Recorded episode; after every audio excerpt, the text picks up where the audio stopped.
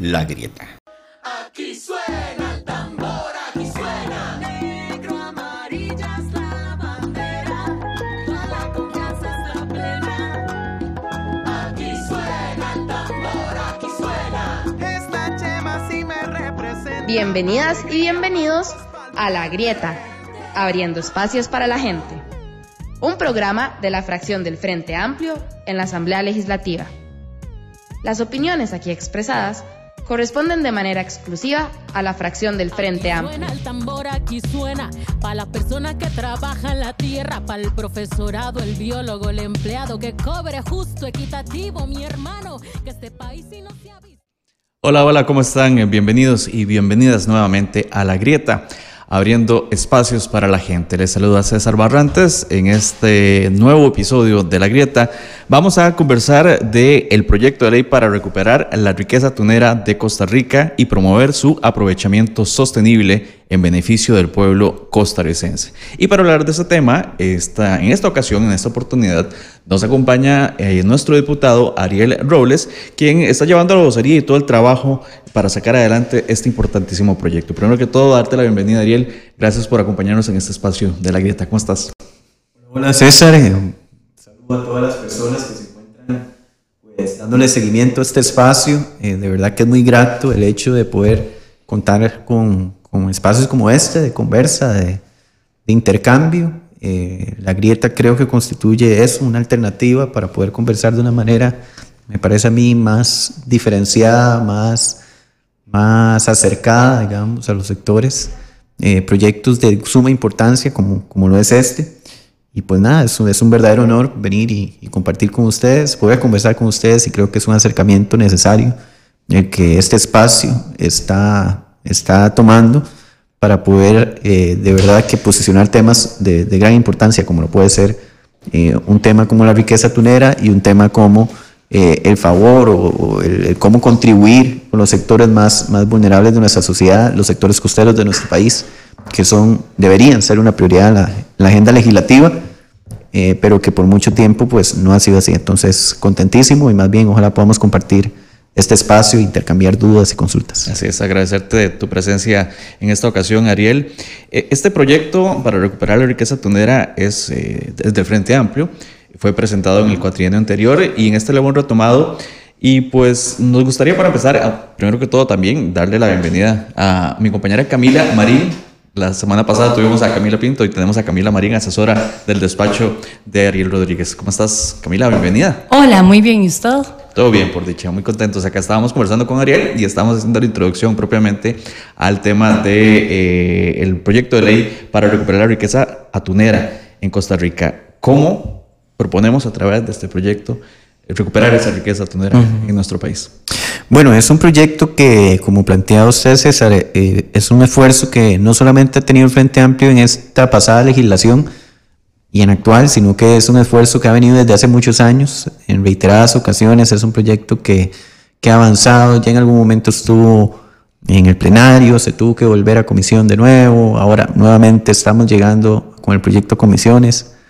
Eh, es un proyecto que, que tiene aportes más o menos en tres grandes líneas, ¿verdad? Una primera tiene que ver con eh, una modificación eh, de exclusión, ¿verdad? Vamos a ver, hay una zona que es como una zona económica especial y dentro de esa zona económica especial se encuentra lo que se llama el domo térmico, ¿verdad? Eso es un, eso es un, eh, bajo lógicas totalmente sostenibles, ecolo- ecologistas, uno podría aprovechar ese domo térmico, que son una ventaja, digamos, que tiene nuestro país de, su ubicación y el ecosistema en donde se ubica.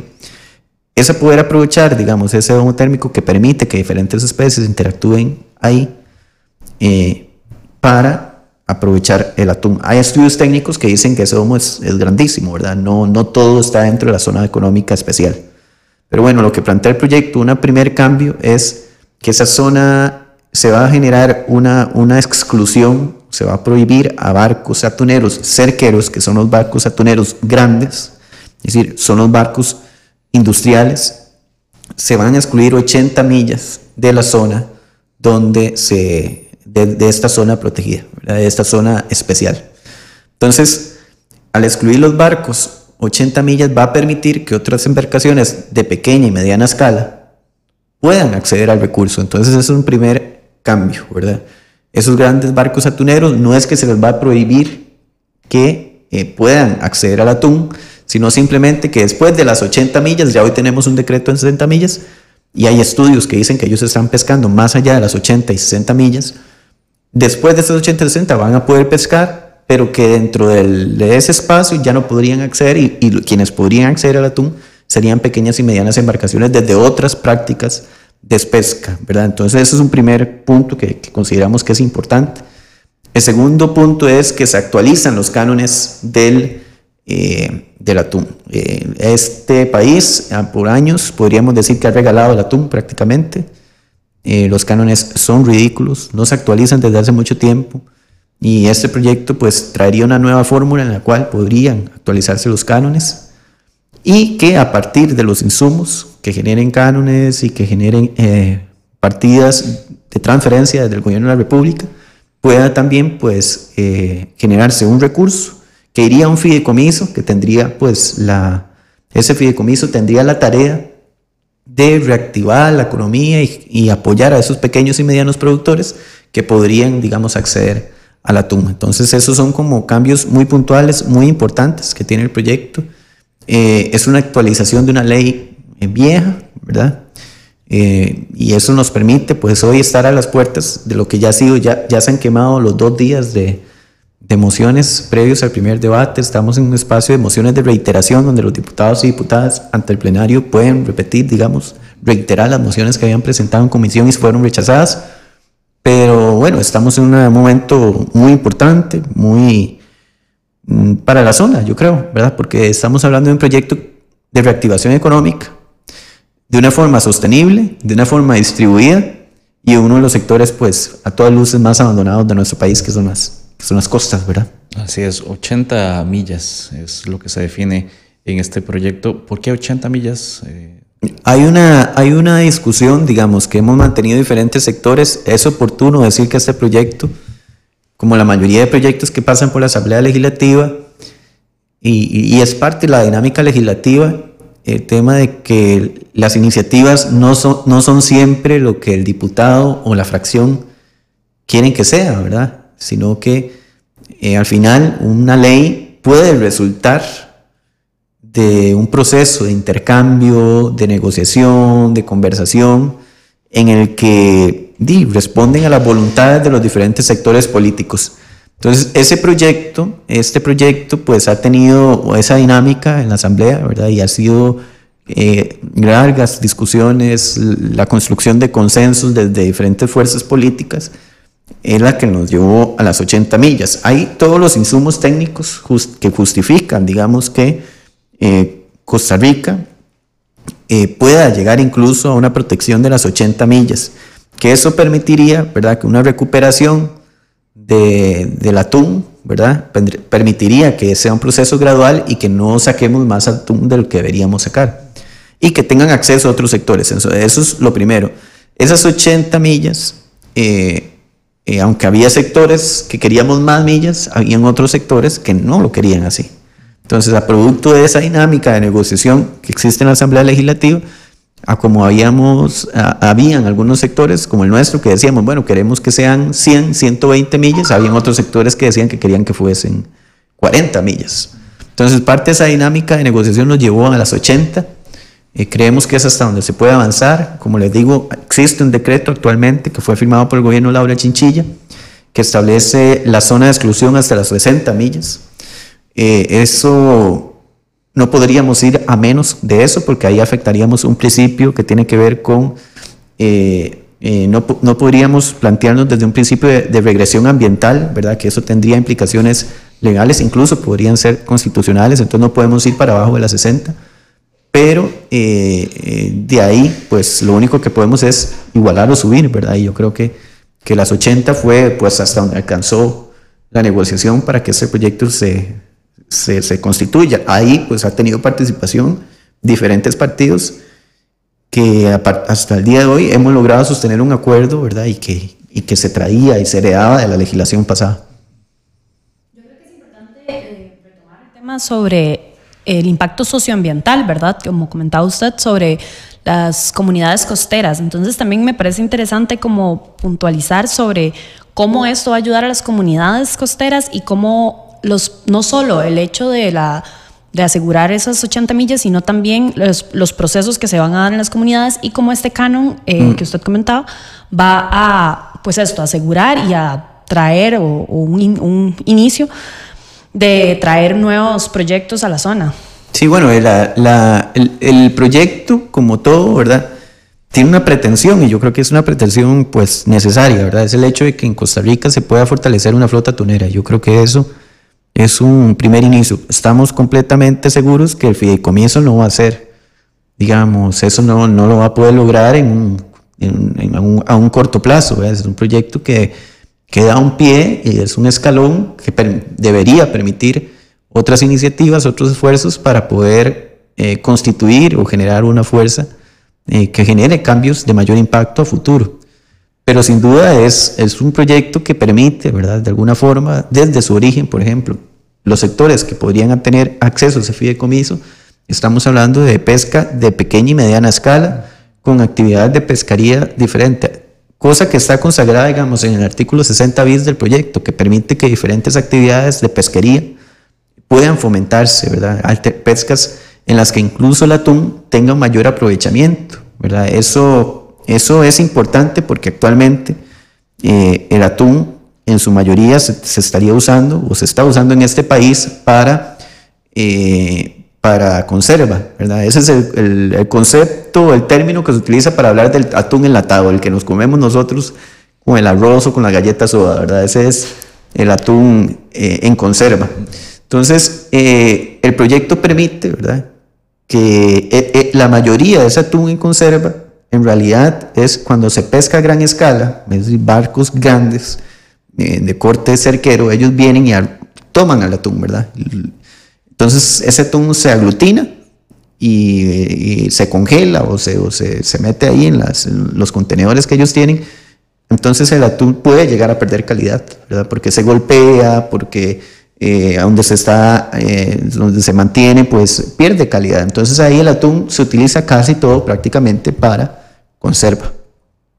Sin embargo, el atún es un producto cuyo aprovechamiento podría darse casi en su totalidad. Incluso las aletas, la cola, todo el atún se puede utilizar para generar diferentes productos. Entonces, el proyecto permite que se den otras prácticas, ¿verdad? No solamente la conserva. Se amarra la pesca cerquera a la conserva, porque de por sí la pesca cerquera, la mayoría de su atún se usa para eso y porque para no generar también una competencia directa con otros sectores económicos que podrían aprovechar el atún. Pero el- la pesca, digamos, el, el- el atún, se permitiría, bajo esa lógica del proyecto, que otras actividades económicas se aprovechen de ese, de ese recurso. Eso es un- una primera cosa importante. Lo segundo es que el proyecto fomenta, fomenta digamos, la asociatividad del pequeño y mediano eh, a través de asociaciones de pescadores, cooperativas, que podrían tener cabida dentro del fideicomiso. Entonces yo creo que eso también es un, un asunto relevante, digamos, porque va a permitir que actividades pesqueras, ¿verdad? O las diferentes pesquerías, que es como se le conoce eh, popularmente, puedan desarrollarse en un espacio en el que ahorita no, no existe.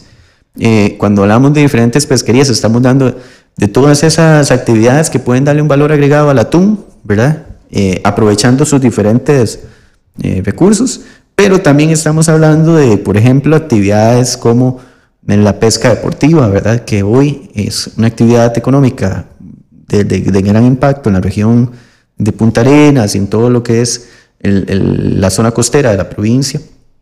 Eh, esto permite, digamos, que, que- que actividades como esa puedan fortalecerse y enriquecerse. ¿Qué pasa? Que bueno, y en esto quiero ser como muy claro para ejemplificarlo y disculpen si aburro, pero Para nada. la pesca deportiva y, por eso es necesario contextualizarlo. ¿Por qué se habla de la exclusión de las 80 millas del pesca cerquera, verdad? Y alguna gente podría plantearse como desde la mirada, ah, es que le van a impedir a los barcos cerqueros que estén ahí, ¿verdad? Bueno, estamos hablando de que barcos cerqueros, y a mí sí me gusta contextualizarlo porque los barcos cerqueros son barcos que, que tienen un gran impacto en términos ambientales son barcos de gran impacto en, proporciones, por ejemplo, de la pesca incidental. Eso es cuando usted pesca algo que no es el objetivo de su pesca, ¿verdad? Entonces, en altos porcentajes de pesca incidental son que usted iba a pescar atún, pero en el arrastre o en la, en cerca que se, que se lleva, eh, se lleva tortugas, se lleva delfines, se lleva otro tipo de peces. Y entonces, estos barcos, este tipo de, pesca cerquera, tiene grandes implicaciones de pesca incidental. Entonces, cuando se meten dentro de las 80 millas, ¿verdad? De esa zona económica especial, pueden impactar no solamente el atún, sino en otras prácticas u otro tipo de especies, de forma que afecten otros sectores de la industria eh, costera. Porque cuando entonces, si en una práctica de ese tipo se sacan peces que no, que son peces que son más bien potenciales o, o son peces que, que tienen potencialidad para la pesca turística, entonces la pesca turística se ve afectada directamente. Aparte de que al barco cerquero sacar, por ejemplo, mucho atún, entonces hay otras prácticas de pesca que se tienen que dedicar a sacar otras cosas. Y se dedican a sacar, por ejemplo, peces vela, ¿verdad? Y entonces resulta que un pez vela que tiene un, que es muy, tiene un, gran potencial para la pesca turística por, por su, por su belleza, por su, su, lo que representa un pez vela, digamos, hay muchas personas turistas que les gusta sacar esos peces y vienen al país a sacarlo pero vienen al país y no logran sacarlo porque lo está sacando otra práctica pesquera para sobrevivir, porque no tiene acceso a un recurso como el atún, ¿verdad? Entonces resulta que pues, sectores pesqueros más artesanales o pesca de mediana eh, escala sacan peces vela para venderlo en ceviche a precios muy baratos en la costa, eh, porque no puede sacar otro, otro pez, no es porque quieran sacarlos, que no pueden sacar otro tipo de pez. Entonces, el permitir, digamos, que esas 80 millas ahí la actividad que se es pesca de mediana, de pequeña y mediana escala, va a permitir además que se puedan aprovechar, ¿verdad? Enfocar, distribuir un recurso de una fo- forma más, más equitativa, ¿verdad? Aquí en la grieta estamos conversando con Ariel Robles, diputado del Frente Amplio, sobre el proyecto del Frente Amplio, la ley para recuperar la riqueza atunera. Eh, se me ocurren tres eh, conceptos eh, a partir de lo que has eh, conversado, Ariel. Eh, sostenibilidad, este proyecto promoverá la sostenibilidad, va a promover también eh, el empleo y algo que se, que se habla muchísimo post pandemia, que es la reactivación económica. Creo, creemos que es un proyecto que va, primero que el Frente Amplio eh, tenía una coincidencia importante, bueno, en la política no se habla mucho de las coincidencias, pero yo creo que es necesario como hablar de coincidencias siempre que tenemos la oportunidad en aquello en, que, en lo que existe, pues. Eh, y por ejemplo, lo- una coincidencia importante con el partido de gobierno desde la campaña eh, para el Frente Amplio y que lo notamos desde un inicio, digamos, de que empezó la campaña con el partido de gobierno y con su candidato, fue eh, justamente el tema del atún, ¿verdad? Porque en reiteradas ocasiones eh, el gobierno expresaba y decía, bueno, nosotros estamos de acuerdo con un proyecto de, que venga a, reactivar el tema del atún y que lo distribuya y sea accesible para la gente. Ese proyecto, pues nosotros ya lo teníamos presentado y ya estaba madurado. Entonces, cuando queda el gobierno de don Rodrigo Chávez eh, Robles, hay, un, hay una oportunidad, ¿verdad? Para nosotros, que la detectamos, de que podíamos solicitar o pedirle ese proyecto que lo convocara y que se empezara a discutir. Y efectivamente fue uno de los proyectos que Frente Amplio solicitó y fue uno de los proyectos convocados dichosamente, ¿verdad? A mí me parece que incluso es uno de los únicos proyectos que tenemos en la, en la corriente legislativa en estos momentos que toca, digamos, de manera central la reactivación económica, generación de empleo y atiende las necesidades de los, de los sectores más desprotegidos, que por cierto fueron quienes votaron a este gobierno, pues en su mayoría. Entonces creo que, que es un proyecto que responde a eso. Estamos convencidos que puede generar ese tipo de impacto. Y, y por eso, pues de parte nuestra como fracción, eh, sin ningún titubeo, ¿verdad? Sin ningún, eh, sin tener que ser convencidos y convencidas, con todo el, con- el convencimiento de causa, hemos apoyado de manera eh, contundente a que este proyecto salga y salga lo antes posible, ¿verdad? Yo creo que las fracciones tienen ese interés también, ¿verdad? Y eso hay que reconocerlo. Yo creo que tal vez sería importante repasar. eh, usted comentó que ya se dieron, los, se quemaron los dos días de mociones. Entonces, ¿qué, ¿qué pasos faltan o qué sigue para que este proyecto de ley ya salga publicado en la Gaceta? Sí, bueno, este proyecto ahora saldría, a- estaríamos esperando que, que esta semana pase a quemar días de mociones de reiteración. Eso quiere decir que un diputado o una diputada que había presentado un proyecto, una moción y que le fue rechazada en comisión, tendría la posibilidad de volverla a presentar, ¿verdad? Reiterarla, por eso se llama de esa forma. Eh, eh, nosotros y nosotras en la Comisión de Ambiente discutimos aproximadamente en los dos días de mociones, más o menos 80, eh, 40 en la primera ronda, digamos, y, se- y otros 40 la segunda, pero habían algunas que se repetían y algunas que se, se aprobaron. Pequeños cambios en la ley, reajustes, afinando el texto o demás, no temas de implicaciones por el fondo. Eh, entonces pensaríamos que si se reiteraran, si las diputaciones reiteraran, las mociones podrían rondar unas 40, 50, lo cual no es algo descabellado.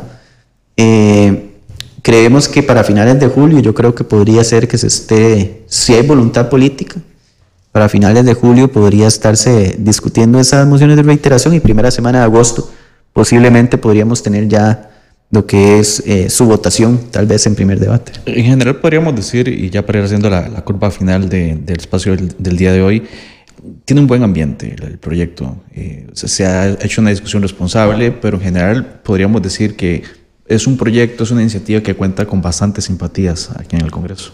Creo que en las fracciones ha existido, digamos, un debate eh, hasta el momento, y es mi percepción sano, en el sentido de que tal vez las mociones que han generado mayor discusión son mociones sobre las implicaciones, diferentes perspectivas de cómo queremos aprovechar la ley, ¿verdad? O de qué implicaciones tiene la ley. Entonces, no han sido tampoco mociones para destruir o frenar el proyecto, ¿verdad? Eso es claro y yo creo que de ahí se muestra que existe una voluntad porque porque se apruebe, ¿verdad? Porque avance. Entonces, eh, repito, es un proyecto que no es un proyecto ahí que esté crudo, es que es un proyecto bien maduro, ¿verdad? En la Asamblea Legislativa. Y, eso implica que sí, tengamos una urgencia por aprobarlo. Aparte que responderle a un sector que lo está pidiendo a gritos, ¿verdad? Eh, por eso creeríamos que sí, no habría por qué no, no, no sacarlo, ¿verdad? No avanzar en él. Eh, justamente yo creo que la mayoría de las fracciones estamos de acuerdo con el texto, incluso quienes tienen algunas diferencias puntuales, eh, no es que no estén de acuerdo con el texto de fondo y creo que lo votarían. Eh, simplemente son cosas que han querido tal vez incluir en el proyecto y que, que otros sectores pensamos que tal vez es mejor pre- prevalecer o pre- preservar el texto que se había discutido pues, hasta el día de hoy. Entonces yo creo que esas diferencias son mínimas y nos van a permitir como avanzar. Bueno, estaremos dándole seguimiento, Camila, a este proyecto de ley de gran interés para el país, de gran interés para la generación de empleo, de gran interés para eh, la reactivación económica, de gran interés para la sostenibilidad del ambiente. Es muy conveniente y ojalá que así sea. Tal vez un mensaje ya final para ir concluyendo, este, Ariel Robles, sobre lo que nos espera y lo que esperamos una vez este proyecto, ojalá sea ley. Sí, bueno, es el Frente Amplio pues, lo ve con, con mucha emoción, ¿verdad? El hecho de que pueda salir, aparte que ha sido, repito, una reivindicación histórica. Eh, eso nos, nos, nos llena de mucha alegría el hecho de que podemos, podamos iniciar esta legislación con, con un proyecto y, y tratando de sacar un proyecto como este, eh, especialmente porque es la Costa Rica más pobre de la que venimos algunos y algunas. Esa es la Costa Rica más pobre a la que se le tiene que responder en esta Asamblea Legislativa de forma prioritaria. Y para responderle de forma prioritaria hay que discutir los proyectos, hay que hablar de los proyectos que tienen un impacto en su realidad. Y el proyecto para la recuperación de la riqueza tunera es un proyecto que responde a esa realidad. Entonces, para nosotros y nosotras sería pues un, un, un buen inicio, ¿verdad? No podría ser mejor iniciar una legislación que logrando concretar un proyecto como este. Así es, y respondiendo, como bien lo decías, Ariel y Camila, a un compromiso también del Frente Amplio desde sus bases de buscar luchar contra este flagelo que tenemos enorme, que es la inequidad que está afectando a nuestro país desde hace años y que desgraciadamente con la pandemia ha empeorado. Claro, claro, claro. Yo creo la, la desigualdad es una urgencia. Debe ser una urgencia, urgencia en todas las fracciones, pero en la nuestra, la desigualdad social, la desigualdad económica, es, debe ser una prioridad y atender, reducir esas brechas es fundamental. Entonces, bueno, este proyecto un poco se plantea ese, ese sur, esa, esa utopía, y, y hay que construirla y hay que seguirla trabajando y pequeñas iniciativas que puedan ir sumando, pues son banderas que debemos levantar independientemente quiénes las presenten y quiénes las discutan. Igual yo también creo que sería como importante este, como este mensaje a las comunidades costeras, ¿no? Y también como ambos decían, de que estamos en el inicio de la legislatura, pero que el compromiso eh, con estas comunidades va a estar durante los cuatro años, que se va a seguir buscando estos equilibrios socioambientales en donde no se desprotege el ambiente, pero las personas son el centro. Y nada, que creo que esto, como que, que realmente las personas de las comunidades costeras tengan presente que tienen un aliado aquí en la Asamblea, le- un, un aliado, toda la fracción aquí en la Asamblea Legislativa. Claro, claro. No, muchísimas gracias. Más bien muchas gracias por el espacio y, y pues que escuchen la grieta y que la sigan y que, que sí, que, que- que contacten a sus compas para que puedan seguir este espacio y, y enterarse, ¿verdad? Y ojalá cada día pues dejemos las poses y los formalismos y podamos hablarnos más de cerca, ¿verdad? Que yo creo que la política está urgida de, de un poco de humanidad, ¿verdad? Y hacer la cara de persona, darle cara de persona. La política no tiene por qué ser ajena a la realidad de las personas. Entonces, felicitar a la grieta y también ojalá que la gente lo siga, Así que la siga escuchando. Este es un espacio abierto. Muchísimas gracias, Ariel. No, gracias a ustedes. Camila, nos vamos. Muchísimas gracias, nos vamos. Bien, nos estamos, eh, o nos vemos, o nos, nos escuchamos también la próxima aquí en La Grieta. Hasta la próxima.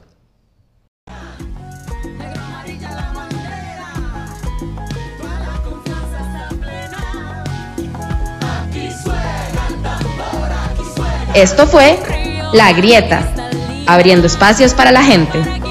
Un programa de la fracción del Frente Amplio en la Asamblea Legislativa.